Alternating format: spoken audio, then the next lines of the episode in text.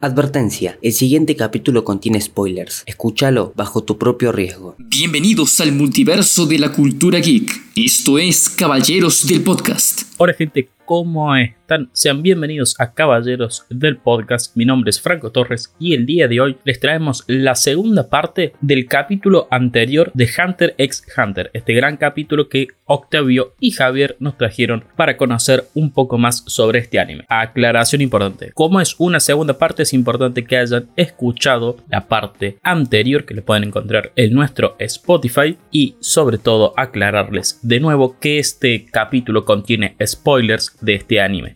Así que escúchenlo bajo su propio riesgo y si aún no han visto el anime, guarden este capítulo para más tarde cuando ya lo tengan. Y si no, sean bienvenidos a escucharlo. Y sin más preámbulo, los dejamos con el nuevo capítulo de Caballeros del Podcast. Y ahora, para que ya eh, podamos desatar todo, vamos a hablar un poco de, con spoilers de lo que es los puntos fuertes de Hunter de la historia de Hunter. Alerta de spoiler. Exactamente, alerta de spoiler. Y eh, después vamos a teorizar un poco de lo que puede venir en el, en el, futuro. Yo lo que quiero arrancar primero diciendo de la trama de Hunter, qué pedazo de personaje que es Hisoka por el amor de Dios. Es un personaje villano antivillano. Es increíble. El hecho de que el tipo este esté metido en absolutamente todos lados me parece un acierto completamente de parte del autor. Me parece increíble. Tanto Hisoka como Illumi. Illumi no lo vimos mucho, pero yo creo que Illumi momento en el que empezamos a verlo más, va a ser también un personaje al nivel de Hisoka. No sé si al nivel de Hisoka, pero casi que le va a competir. Pasa que lo que tiene Hisoka es que. Eh, ¿Cómo explicarlo? En cierta forma, en las tramas que ha aparecido, ha hecho un efecto. De algún u otro tipo. Siempre en donde está metido, tiene alguna cosa de que hace que se mueva la trama. Algo pasa siempre. Algo pasa, algo pasa donde está él de que hace que se mueva la trama y es algo increíble. No es un motor, o sea, el Hisoka no es un motor de la trama, ¿bien?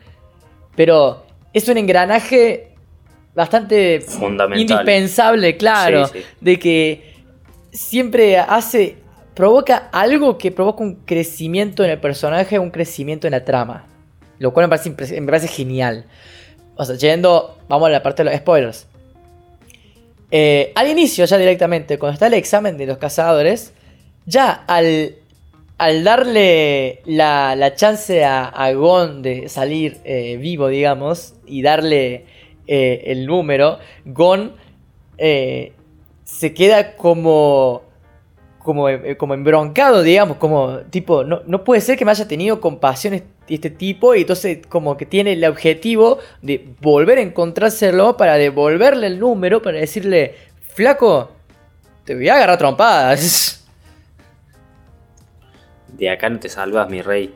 Claro, o sea, como, como diciéndote, no te hagas el picante en tirarme el número, te voy a agarrar trompada. Entonces el loco va, se, se va, lo busca, va a la torre, todo y lo busca hasta que se enfrenta a él, todo, y puede obtener ya su pelea como corresponde, digamos. Que si bien... Y aparte, aparte para, antes de que sigamos con eso de la torre, eh, algo me parece muy importante de Isoka es que vos desde el principio te das cuenta de lo poderoso y lo imponente que es este tipo, porque para que los examinadores del examen, valga la redundancia, tengan miedo de este tipo, y encima que vaya y en el laberinto mate a uno, o un ex examinador, es algo que te, pero que te revienta la cabeza o decir, este tipo qué hace acá, ¿por qué está haciendo el examen de cazador si él ya podría estar cazando lo que se le cante? Eh, entonces creo que desde el punto en el que aparece Isoka, ya que te lo demuestran como un personaje super top y que no, no deje de ser super top en ningún momento, porque Gon no se le acerca en ningún momento, salvo en la parte de las hormigas quimera, eh, que ni siquiera se le acerca tampoco. Eh, si lo hubiera agarrado Gon con la broca que tenía y con el power up ese, eh, lo reventaba obviamente, pero porque el power up lo ameritaba.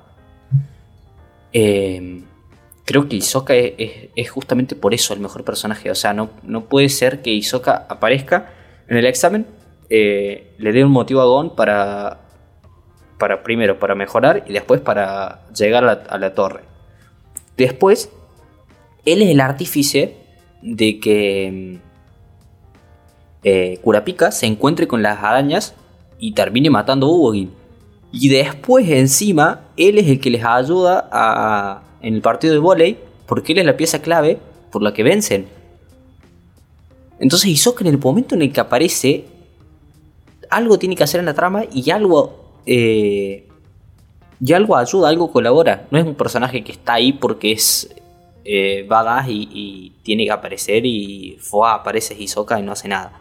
El chabón aparece y algo hace, es impresionante es increíble lo que hace la verdad. Claro, no, y aparte, como es genial, esto que es un meme directamente, la verdad, el tema de sus poderes de la Bungie Gum, pero al mismo tiempo te pones a pensar qué creatividad que tiene el tipo para el uso que le da a su nen, básicamente. Javi, Javi, pero Javi, ¿vos entendés que la Bungie Gum tiene las propiedades de la goma y el chicle?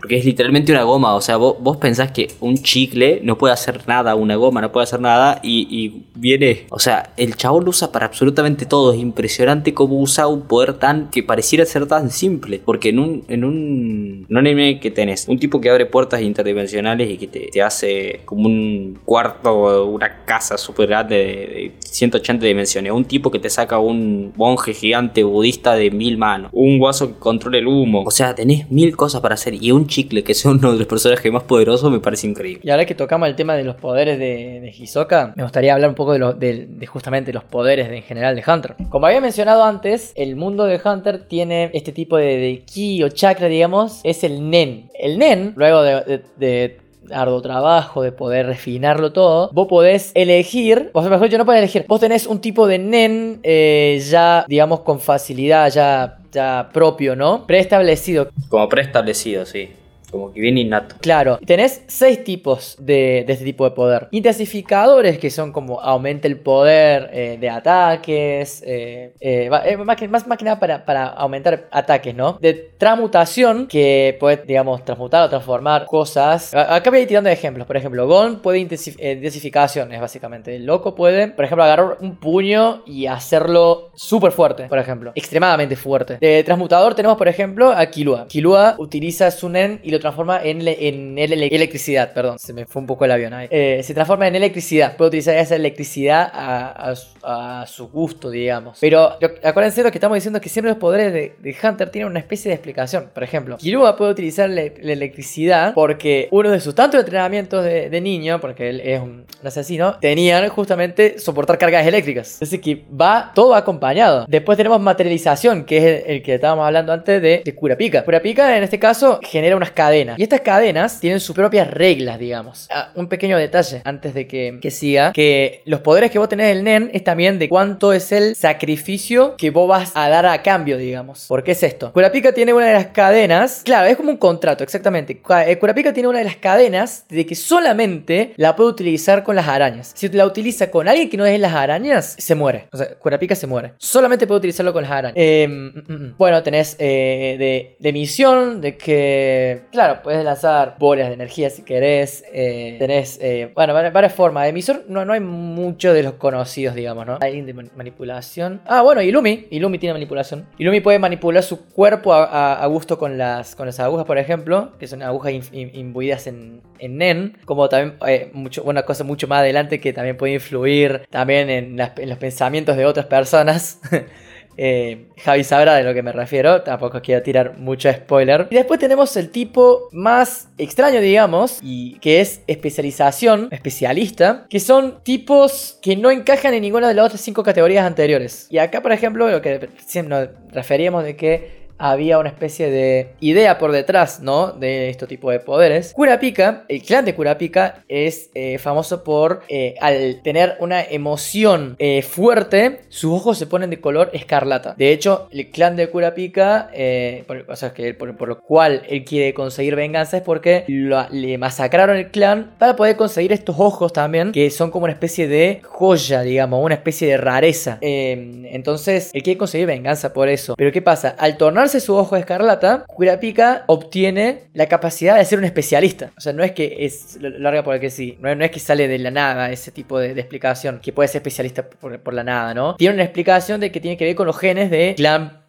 qué pasa con el tema del ojo de escarlata. Y bueno, eh, justamente Kurapika, ahí, es- ahí es donde íbamos. Eh, Kurapika es uno de los mejores personajes justamente por eso. Porque vos empatizás una barbaridad con Kurapika. O sea, Kurapika eh, yo creo que se roba tanto, que es tan bueno su arco justamente por eso. Porque vos ahí te das cuenta de que Kurapika de verdad está 100% comprometido con, con terminar con todas las arañas que existen. Para que haga un trato con, con Hisoka. Eh, que vaya él solo por Ubogin. Que después termine matando también a, ¿cómo se llama? Paku, me equivoco, la de las balas. Eh, que después más adelante, si no me equivoco, también termina matando a un par más en, en el arco antes de llegar al continente oscuro. Todo esto lo que no sale en el anime. Es increíble, o sea, es un personaje que salió de la nada y que por su contrato, si él utiliza sus poderes con alguna otra persona que no sea las arañas, se muere. Automáticamente tiene una ca- cadena atada del corazón que si usa con las arañas, si no sean, si no son las arañas, perdón, se muere. Entonces el personaje está bien construido desde ese lado, de que vos decís, este tipo de verdad quiere venganza, de verdad quiere restaurar eh, el honor de su clan y, vengar toda la, toda la gente que, mataron solamente por tener unos ojos especiales, que el tipo se roba absolutamente y el arco de Kurapika, el arco de la subasta es increíble también. O sea, todo ese arco, la construcción de las arañas, como eh, Gon y Killua están ahí también metidos en el medio, pero no son los protagonistas, sino que se le dejan completamente el protagonismo a Kurapika. Y el ver el cambio de Kurapika, porque desde el examen, que es la última vez que se ven, hasta acá, que sería el tercer arco, en el segundo arco, que es cuando aprenden el Nen,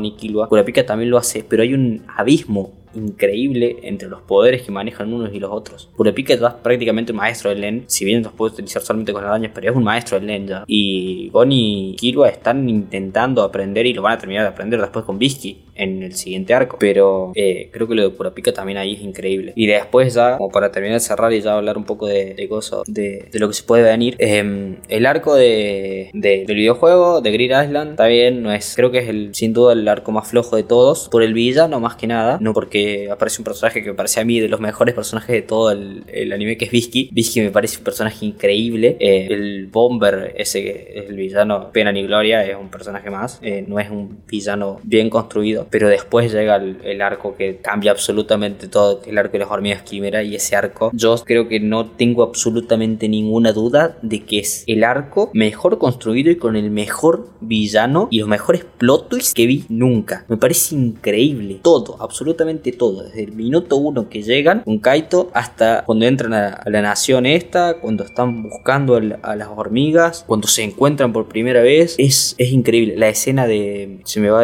se me fue el nombre completamente del personaje. ¿Cómo se llama la gata? Pito. Eh, cuando se encuentran con Pito la primera vez. Dios mío. Nunca, nunca, había, nunca había sentido una piel de gallina así como en ese momento la primera vez que lo vi. Me pareció increíble. O sea, después todo lo que tiene que ver con la esperanza de Gon y la desesperanza cuando se encuentra y se da cuenta de verdad que, Kaito está muerto. Que el único enlace de verdad que tenía con su padre, que era su aprendiz, que era Kaito, ya no está más y ya no puede aprender más de él. Eh, No, y aparte, Javi, eh, en, en ese momento, ah, hilando un poco con el tema de los poderes, de que en, ese momento Gon entra en un estado de, furia y rabia incontrolable, en el cual recuerdan eso que decíamos de que el poder que tomabas del Nen conllevaba un riesgo. Bueno, eh, lo que hace Gon ahí, o sea, de- por, por el, por, ya por la ira, o sea, no lo piensa, pero obtiene un poder inimaginable, sobrehumano a niveles creíbles, que de hecho consigue una consigue un crecimiento físico que no debería de conseguirlo de forma de métodos por métodos normales, si no es por esto de que básicamente dio su vida para poder obtener este poder. Y ahí entra también el tema de la venganza otra vez. Eh, pasa prácticamente lo mismo que pasa con Kurapika. Kurapika en su, en su afán de venganza pone en riesgo su vida. Gon hace lo mismo. Al ver que Pito es la causante de que Kaito muera, entra en ese estado por la propia venganza. Porque quiere vengarse de Pito a toda costa. Claro, exactamente. Y acá es donde estábamos también hablando con Javi, que qué es lo que va a pasar para poder seguir peleando. Recordemos que de por sí Gon tiene unas capacidades físicas impresionantes, o sea, ya de por sí tiene bastante eh, fuerza propia, entonces podría obtener alguna otra habilidad para poder compensar la falta de Nen. ¿Qué es lo que pasa? Mi miedo es que recupere el Nen, y algunos dirán por qué. Porque si no, sentiría muy vacío eh, el sacrificio que hizo para poder obtener ese poder inimaginable. ¿Qué es lo que pasaba? Eh, tengo el ejemplo mu- muy claro de que es con Gai de Naruto, cual siempre habló de que si abrís las ocho puertas, te morís. O sea, obtenés un poder tremendo, pero te morís. Sin embargo, Guy abre las ocho puertas y ahí lo tenés vivo. Una silla de ruedas, pero está vivo. Claro, entonces queda, lo está diciendo sarcásticamente, cabe aclarar, a Javi no le gusta para nada la, el arco de la guerra ninja. Odio con toda mi vida la guerra ninja, me arruinaron todo, no puede ser. Encima podríamos decir que la guerra ninja iba bien hasta que empezaron con los aliens. Volviendo a Hunter y volviendo a lo de, lo de Guy, es verdad que que tendría mucho, perdería muchísimo peso. Ya, a ver, siendo sinceros, el sacrificio con un poco de peso ya perdió, porque Kaito no está muerto. O sea, resulta que reencarnó en un bebé quimera. O sea, eso me parece la mayor cagada de todo el anime de Hunter x Hunter. Lo de Kaito reviviendo después de todo el quilombo que hubo, me parece, pero horrible, muy, muy horrible. O sea, no, no, no, no me gusta para nada. O sea, Kaito tendría que haber muerto. Ya estaba, listo. Eh, no tendría que estar ahí vivo como un especie de nene que está ahí, que recuerda toda su vida. Y en una de esas después te lo expliquen bien y te, y, te construyan algo alrededor del el por qué revive de, de la hormiga quimera y por qué literalmente es el hermano del mejor villano de toda la fucking historia de los shonen, que es el rey Meruem, que podríamos hacer directamente todo un capítulo entero hablando de Meruem, porque me parece que es el villano con mayor construcción y con un desenlace impresionante. O sea, no puede ser que un personaje, un villano, te haga llorar con su final. Es increíble. Es el único personaje que, que logró eso. Por cómo lo construyen, por cómo es, por el salto gigante de poder en la escala de poder que tiene que ver Meruem. O sea, Meruem es un personaje que hace que el mayor usuario de Nen del mundo esté dispuesto a sacrificar su vida para solamente para derrotarlo y encima ni siquiera así pueden, me parece, no, no, no. Lo de Meruem es para hacerle otro capítulo aparte, pero justamente eh, lo que pensaba recién es que podrían, podrían hacer algo, no sé si parecido con Gon para que recupere el, Nen, eh, porque si bien ya lo, lo revieron con otro de los mayores desaciertos, me parece, junto con el de Kaito, que es el de Nanika, Nanika es literalmente un deus ex máquina viviente que vaya no saber cuál va a ser la consecuencia de que Nanika haya despertado a Gon, porque todavía eso no se sabe, cuál va a ser el precio, mejor dicho, que se va a pagar por haber despertado a Gon, pero creo que del continente oscuro, teniendo en cuenta que salió Nanika, podría llegar a haber alguna especie de energía oscura o algo que implique que Gon pueda usar poderes pero que no sea más el Nen. Algo que implique que, no sé, Gon tenga que sacrificar su humanidad o su alma, no sé, que implique algo así. O su futuro, que Gon nunca pueda crecer, por ejemplo. Eso también estaría muy bueno, eso lo que se me acaba de ocurrir ahora. Em, que Gon nunca, o sea, no pueda crecer nunca, no pueda formar una familia, no pueda sentir emociones, no pueda hacer nada. Y ver ese cambio de Gon me parecería algo muy piola como para explorarlo. Sin tener, eh, sin contar que ahora también tenemos a otro de los mayores usuarios NEN del mundo, que es el hijo de Nétero. Está ahora eh, junto, junto en, este barco tortuga yéndose al continente oscuro y que todavía no sabemos qué es lo que en el continente oscuro, pero seguramente haya cosas que van a ser una locura. Porque teniendo en cuenta que en este barco van las arañas que quedan, eh, Isoka, está ahora también Kurapika como uno de los miembros de, de los cazadores como uno de los máximos miembros de los cazadores. Tenemos al padre Gon, tenemos justamente a los príncipes estos que, que no sé porque la verdad que no, no leí, no leí este, este último arco del manga, pero me enteré un poco de cómo va. El hijo de Nétero. Entonces, para que esta cantidad de personajes tan poderosos vaya al continente oscuro, algún evento va a haber, pero impresionante. Yo espero que sea algo por lo menos a la altura de Meruem. Por lo menos. Porque si no, la verdad que no sé. Porque la escala de poder de Meruem quedó muy alta. Y quedó muy desbalanceada en, con respecto a los demás usuarios. Entonces, ¿qué es lo que pueden hacer ahora? La verdad que no sé. Muchas gracias, gente, por acompañarnos en, este, en esta emisión. Como podrán ver, estuvimos muy fanboy con Javi hablando de Hunter. Pero bueno, es algo que nos apasiona bastante y queremos compartirlo con ustedes. Queremos darle gracias a Radio Heterogénea por ofrecernos el espacio, como siempre. No se olviden de seguirnos en nuestro Instagram, Caballeros de Mesa Ratona, y nuestro Spotify como Caballeros del Podcast. Con todo esto dicho, nos estaremos viendo en la próxima emisión. ¿Y quién dice? Quizás somos los tres.